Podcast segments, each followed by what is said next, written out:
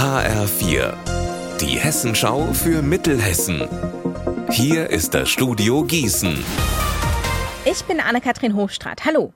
Historische Funde im Gewerbegebiet in Ebsdorfer Grund. Seit April 2021 graben dort auf dem Gelände eines Gewerbegebiets die Archäologen. Dabei haben die Experten weit mehr gefunden, als sie erwartet haben.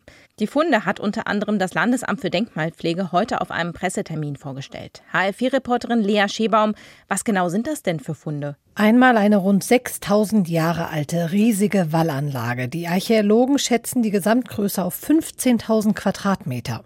Unter der Erde hat sich auch ein Gräberfeld versteckt. In dem wurden im 6. Jahrhundert nach Christus unter anderem Mitglieder der Elite bestattet. In einem Grab liegen zum Beispiel zahlreiche Waffen, darunter eine Lanze und ein Wurfspeer. Das deutet darauf hin, dass eine wirklich hochrangige Person begraben wurde.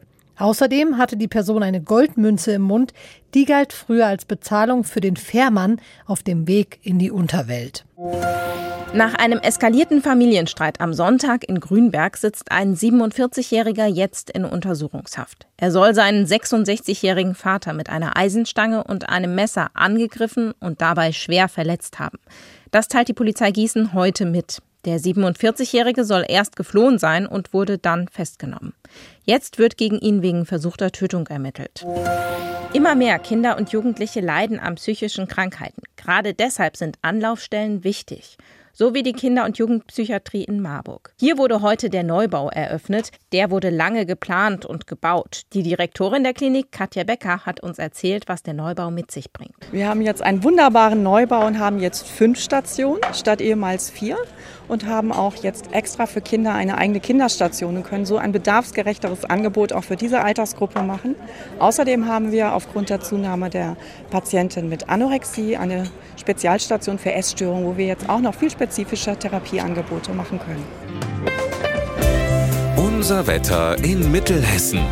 Dieser Mittwoch zeigt sich bei strahlend blauem Himmel und Sonnenschein. Dabei ist es sehr warm, bei bis zu 29 Grad in Limesheim und ebenfalls 29 Grad in Hadamar.